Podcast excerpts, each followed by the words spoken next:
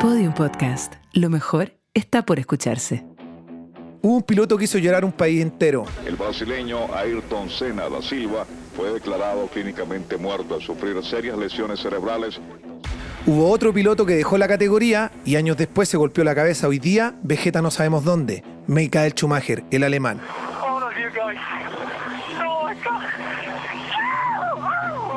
Y otro al que le costó tanto siquiera soñar con competir, un moreno británico, Lewis Hamilton, al mismo tiempo el más ganador con números en esta categoría, la Fórmula 1. 2008 Formula One World Champion Lewis Hamilton. World champion! Oh my god! I can't believe it! Soy Carlos Jimeno. Soy Rainiero Guerrero. Y yo, Eduardo Gualo Frías. Esto es Al Límite, historias detrás de la Fórmula 1. Yo recuerdo un periodista brasileño diciendo que había dos momentos en los cuales el país entero lloró. Solo dos momentos en la historia de Brasil. Uno, cuando ocurre el maracanazo, el mundial en que Uruguay les gana una final faltando poco para que terminara el campeonato hecho en ese país, el país de la samba y el fútbol, donde lloraron todos y fue realmente una tragedia nacional. Y el segundo fue cuando muere Ayrton Senna. Menos de duas semanas, Ayrton Senna dava o pontapé El automovilismo internacional perdió hoy a uno de sus máximos representantes, el brasileño Ayrton Senna da Silva. My goodness, Senna has joined Petronas. que era básicamente el gran ídolo de los brasileños transversal porque todos los relacionados con el fútbol tenían que más bien eh, relación con un equipo, eh, Pelé con el Santos, Garrincha con Flamengo, etcétera. En cambio, Ayrton Senna era el ídolo de todo el pueblo brasileño. Además que se dio un contexto donde la selección brasileña a partir de 1970 hasta 1994 no ganó torneos. Bueno, y Muy él era el América, no, no ganó mundiales y, y durante a partir del año 86, 87 en adelante él se transforma en el héroe, En él se transforma en la cara de Brasil, cara de Brasil a todo el mundo. mundo. Claro. Hay, hay un detalle que es re importante, un eh, grande de los, eh, no sé si fue Charlie Wittig, no sé, uno de los grandes de la Fórmula 1, de- que están detrás, en la zona de pit, donde digo yo que están los que conocen el tema, dijo una frase muy importante que está en, en- en uno de los videos que se hicieron eh, después del fallecimiento de Ayrton. Dice, le preguntan, bueno, ¿y usted cuál cree que era mejor, o Schumacher o Ayrton Senna? Mira, te voy a decir lo siguiente. Ayrton Senna podría haber sido presidente de Brasil, Schumacher jamás hubiera sido presidente de nada. Probablemente no. Ahora, O sea, estaba hablando de la persona, Claro. del peso de la persona. Ahora, conductivamente, a mí en lo personal, creo que, que Senna, para mí es un, es un grande, es un tipo que tenía un talento increíble. Eh, y hay, de los que están aquí, estos tres que están acá, hay otra cosa que es súper fundamental. Eh, Hamilton es una copia de Senna. O sea, todo el talento que él tiene, si tú le preguntas probablemente a él, él mismo va a decir, es que yo siempre he querido ser como Senna. Y lo dice. So it's been an incredible day. Um, kind of reached a lifelong goal, which was to to emulate Ayrton Senna.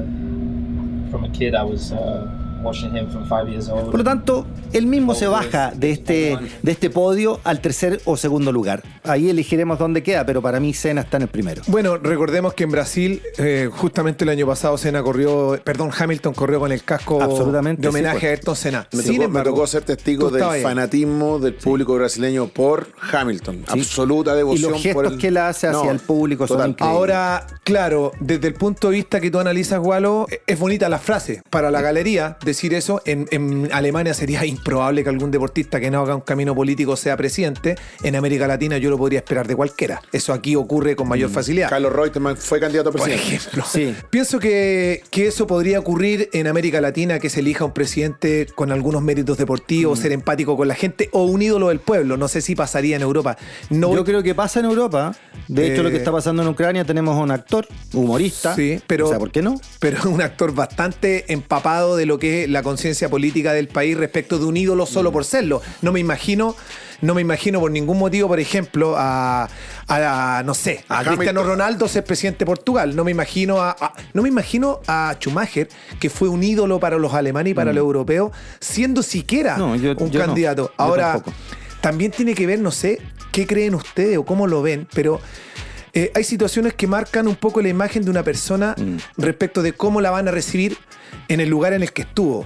Ayrton Senna murió en vivo para todo el mundo. Sí, fue salvaje. Murió haciendo lo que todo el mundo le reconoció como su gran talento, correr un auto Fórmula 1 y hacerlo de una manera espléndida.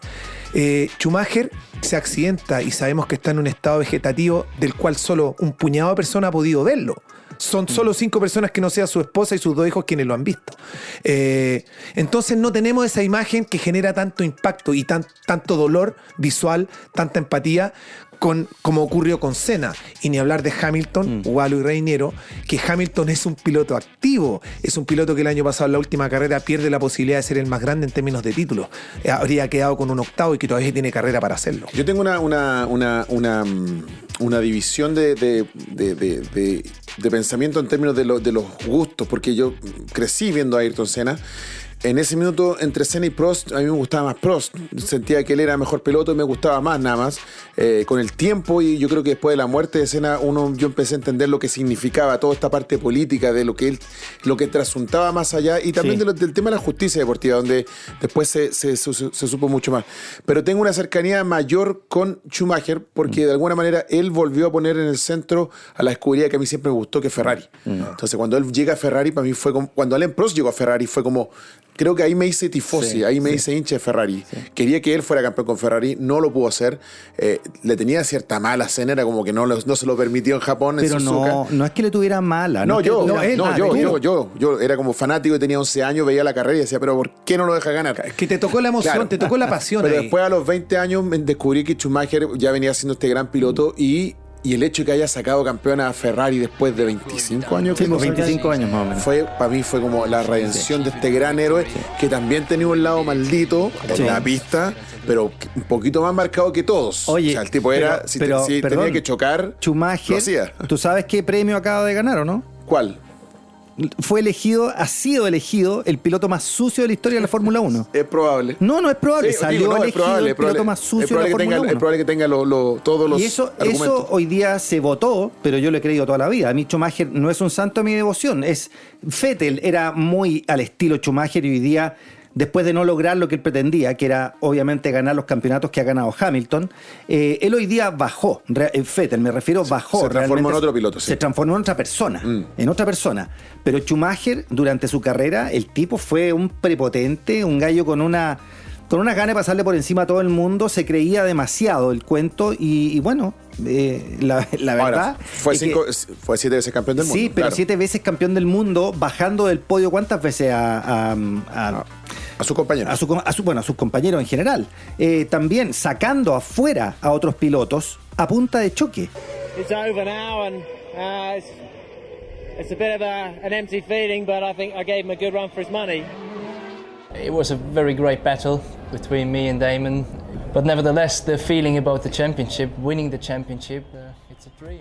De hecho, pierde un campeonato eh, porque intenta chocar a, A Villeneuve, Villeneuve. sí. Y, y qué es lo que pasó ahí? Yo creo Bueno, que ninguno, no. ninguno en el panteón de los más grandes, en ninguna disciplina, mucho menos en el deporte motor que tiene este detalle tan fino porque se miden intenciones muchas veces, eh, va a poder tener realmente una nobleza, ser realmente limpio, decir yo fui el gran campeón de los más nobles. Tengo un amigo que es un seguidor. Entre este trío, para mí, Cena es el más limpio. Para mí, el que más me gusta eh, y a quien le declaro mi admiración es Lewis Hamilton por varias cosas. Primero que todo porque mi visión del deporte en general tiene que ver con la estadística y con el registro. Como intento llevar la conversación a lo racional, lo que intenta incluso Sí. hacer él mismo, eh, grandes premios, pole position, carreras ganadas, el más joven en- en ganar pole position y carrera en el mismo año, el liderar un campeonato, tiene muchas cosas que avalan su trayectoria y además tiene todavía la posibilidad Hamilton de ir por ese octavo título. Y podemos tener gustos, definiciones. Tú, Reinero, hablabas de la pasión que te generó eh, Schumacher cuando entras a Ferrari, que era el equipo que te gustaba. Wallo con esa descripción técnica que hace de la pureza y el talento que tenía Senna y al mismo tiempo la bravura. Era un, era un valiente Senna como poco. Eh, quizás más que Hamilton, no lo sé. Pero pero el hecho de que este tipo británico, con un papá que tenía tres trabajos para poder ponerle Sí, un karting en pista, que Sí. tenía a un hermano durmiendo en el sillón, porque la cama que compartían era más cómoda para el que tenía que correr el domingo, que era Luis, y su hermano mayor se sacrificaba. Eh, entonces, todas estas cosas. Me voy a poner a llorar. Bueno, por eso, lo, llorar, por, me- me por estás eso es que lo siento más grande. Y no, y no quería decir un detalle más que quizás es como tirarse al suelo, pero ¿saben qué? El tipo es de color, el tipo es moreno. Sí. Y en la Fórmula 1, hasta Hamilton, solo había morenos o negros para hacer labores de servicio. Sí, Exactamente. verdad. My dad would always tell me, tread carefully, be careful what you say. We don't get involved with um, people who have problems about whether we win or whether what colour we are. You know, we go out on the track and we do our best. No, eh, eh, Sí. yo creo que ahora yo creo que eso se va se va a mirar con la con la altura y con lo importante que significó años después. Sí. Para ver cómo se abre esto. Sí. Digo, si esto se va, va a ser ahora efectivamente eh, significó algo finalmente que Hamilton Bueno. haya ingresado y que haya sido siete veces campeón del mundo O y fue que una excepción. o fue una excepción nada ha más. sido una excepción hasta el momento. El propio eh, Hamilton lo ha dicho. Es, es increíble que después de mí no haya venido otro piloto. eh, Moreno, obviamente. Pero esa es la parte que engrandece al piloto, ¿eh? de verdad. Yo estoy de acuerdo. Hamilton para mí es la segunda opción, obviamente, entre los tres. Eh, pero toda esa parte Nadie social. No. O sea, sí, pero es que eso, eso, eso genera lástima. El, el que Schumacher esté, después de un accidente, esté postrado, ¿no es cierto? Genera lástima que de alguna manera lo ha subido a, una, a, a un pedestal que no le corresponde como el deportista. Eso es lo que yo creo. Como deportista no le corresponde el pedestal donde la gente lo tiene. Porque como persona, él cometió muchísimos errores, absolutamente el que más errores ha cometido en la Fórmula 1, ya dicho por una votación unánime de, de- de los expertos del tema y periodistas y la prensa. Pero mm, estábamos, estaba recién hablando de Hamilton. Hamilton yo creo que es un gran tipo. Creo que en lo social es, a diferencia de lo que tú piensas, Carlos, yo creo que él podría efectivamente asumir un cargo súper importante en cualquier estamento público o lo que sea. De hecho, ya hoy día está reconocido por la realeza británica que Sí, un es chiste, caballero. Pero, pero es caballero, sí. Pero, eh, pero caballero, hay un montón. Ahora sí, el caballero peor vestido de toda la historia, claramente, porque Pero de, yo- gusto, de gustos para vestirse Pero es de los eh, pero- peorcitos. Pero, yo creo que eso igual tiene que ver con, obviamente, con formas que a nosotros nos, nos- nos- nos son lejanas, ¿no? Sí. Pero, pero que un país reconozca a alguien con un título nobiliario, lo que sea, para decirle a usted por los servicios que ha prestado a este país. por- Sí. Yo creo que eso es un reconocimiento que los ingleses y los europeos valoran mucho. nosotros lo Pero- tomamos como pero al chiste, pero. costó que se lo dieran. Sí, ¿ah? obvio, pero- Sí. Le costó mucho porque Mucho, tenía varias cosas que, iban muy en contra de la tradición británica. O sea, lo tienen solo eh, blancos, lo tenía. McCartney, Sí, lo tenía Freddie Mercury, eh, lo tiene David Beckham. Eh, ¿Cómo no lo va a tener Lewis Exactamente? Eh, y, y lo postergan y lo postergan. Igualmente creo que es archi merecido. Y em, hablamos de él como socialmente, como un hombre Sí. también del mainstream, porque está invitado a las grandes pasarelas, porque se junta con, con raperos, porque está en el cine, etcétera. Pero no nos olvidamos, o no nos olvidemos en rigor, del tremendo piloto que es. Sí. si, Absolutamente. si insistimos, estuvo a media, medio giro del octavo título Mm. y un safety car de un piloto, porque tú decías de la historia, quizás en 10 años más. La gran Latifi va a ser eh, la homologación de cualquier condoro que termine con alguien frustrándole, por ejemplo, un gran proyecto. Cuando se cae un cohete o cuando se caiga, espero que no mucho, un avión o cuando se caiga un puente, van a hablar de la gran Latifi en Europa porque este, este piloto eh, frustra un momento histórico Claro. que yo personalmente espero que se pueda lograr. Creo que, que es lo que incluso estoy anhelando y muchos también. Pero yo, yo quiero retomar, sí, y quiero A ver. volver a Michael Schumacher porque ha sido. Ha sido tratado con, con dureza. Por con dureza, por igual, sí. No, yo, yo le doy, eh, lo- efectivamente siento que en una era de la Fórmula 1 donde Ferrari sí de, de verdad que predominó por sobre todo los equipos Sí. y donde él finalmente era el, el gran piloto eh, como eh, privilegiado de tener el mejor auto, de tener las mejores condiciones, pero esas mejores condiciones también hablan de lo que está, porque en este documental que hay de Schumacher que se estrenó el año pasado en Netflix, también otro, otro material que se entregó al, al mercado junto con el documental de Senna, que también ganó un, Oscar, eh, se deja en claro que, claro, se deja en claro esa parte más oscura de él como competidor, Se cuando, fue, claro, de sí. cuando fue descalificado, Sí, pero le también se todos los puntos, pero se- cuando se habla también de lo de lo testarudo que era Mm. en términos de su obsesión por el auto mismo, de Sí. meterse con los mecánicos, Sí. de entender el mecánico, auto, de, ¿ah? de entender el auto, de darse cuenta dónde estaba fallando, un poco el espíritu de Niki Lauda, ¿no? Un poco esa cosa de ser Sí. no solo un piloto que está para sentarse, manejar y ser privilegiado, sino que Pero estar igual, querido. junto al Sí, puede Sí. ser. Pero la obsesión alemana de esa rigurosidad lo, lo llevó finalmente a encontrar este superauto. Yo creo que finalmente también todo lo político que eso implica, por algo siempre tuvo a Barrichello, un latino de, de segundo. Sí, A Claro, Massa. a Massa, Massa, por supuesto. Porque obviamente él era el hombre que tenía fortaleciendo Sí. y que había de alguna manera hecho ese trabajo para llevar a Ferrari después de 25 años de no tener título Mm. al lugar donde estuvo Ferrari. Yo creo que comparto contigo mucho de, de lo, de lo duro que se ha sido también Mm. con Schumacher. Los deportistas alemanes son un poco así. Mm. Y, y la cultura de ellos es así. Fettel, Oliver Kahn es así, son así. Sí. Eh, es la cultura, es la raza, es la frialdad. Pero había una parte, Walo, ¿te acuerdas que lo conversamos incluso muchas veces? Cuando me enteré de cómo trabajaba con el papá en el karting, Mm. cómo la mamá vendía los chops y los, las hamburguesas, las fricandelas. Claro. Eh, le costó mucho. Y, y a diferencia de otros, eh, no digo que a nadie le cueste llegar a la Fórmula 1, unos tuvieron el camino más llano y este no lo tuvo así. De hecho, eh, parece que Kulhan lo tuvo más fácil y que Hakkinen también, respecto de él. Pero a mí me gustó mucho ver cómo trabajaba con su papá, cómo era bueno para la tuerca, cómo era entendedor de la motorización, cómo tenía. ¿Se acuerdan que incluso Schumacher corría por otra federación? Para no la alemana, corría para, mira, y corría para Liechtenstein y corría para algunos como eh, paraísos, eh, no sé cómo llamarlo, Andorra, est- estos lugares como distintos dentro de Europa, porque la, la- la licencia alemana era muy costosa para él. Claro. Entonces no tenían ese presupuesto y uno ve que eso está registrado con... Mm. O sea, le costó quizás tanto como a Hamilton, uno no lo ve. Porque Senna, No, a Senna no Yo le costó. lo- a Senna no le costó, No. Senna era parte de O sea, el jet no- no set le- de Brasil. no, pero no le costó eso, pero luego le costó porque se, se fue solo a Europa. Acuérdate que todos estos pilotos se van cabros chicos a Europa sí. y estoy hablando de 15 años, 14 años y ahí se van solos. Pero con presupuesto. No, sin duda, sí, pero igual Nosotros se van lo solos. hablamos, o sea, hay pero un a mí me pasa que estos tres pilotos que estamos hablando, yo siento que Senna obviamente es un piloto carismático, con dentro y fuera de la pista. Él, él era un personaje en sí y, y- y todo lo que provocó.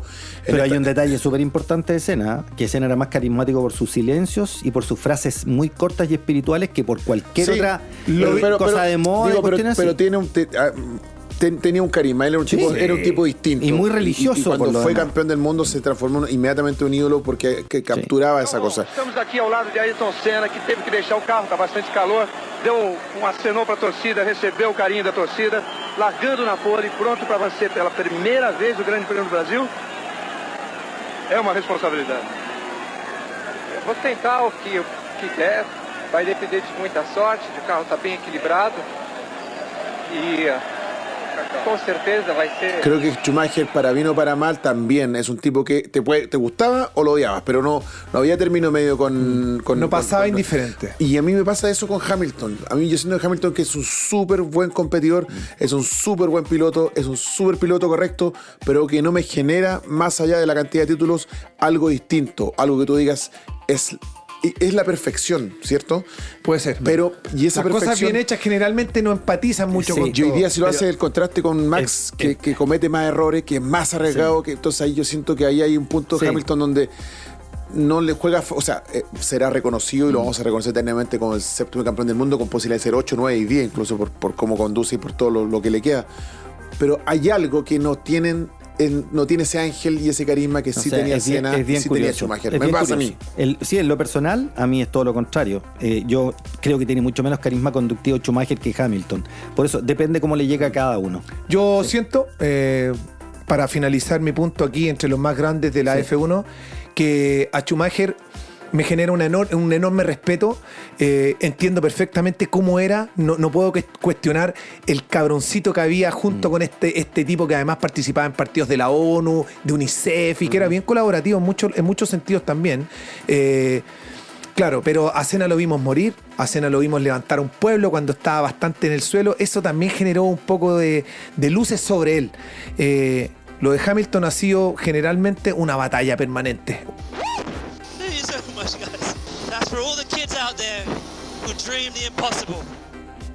Una, una pugna por estar, por estar, por participar. Y el tipo al final, cuando revisamos el palmarés, tiene todo ahí. Al límite, historias detrás de la Fórmula 1. Al Límite es un contenido original de Podium Podcast en colaboración con Radio Futuro.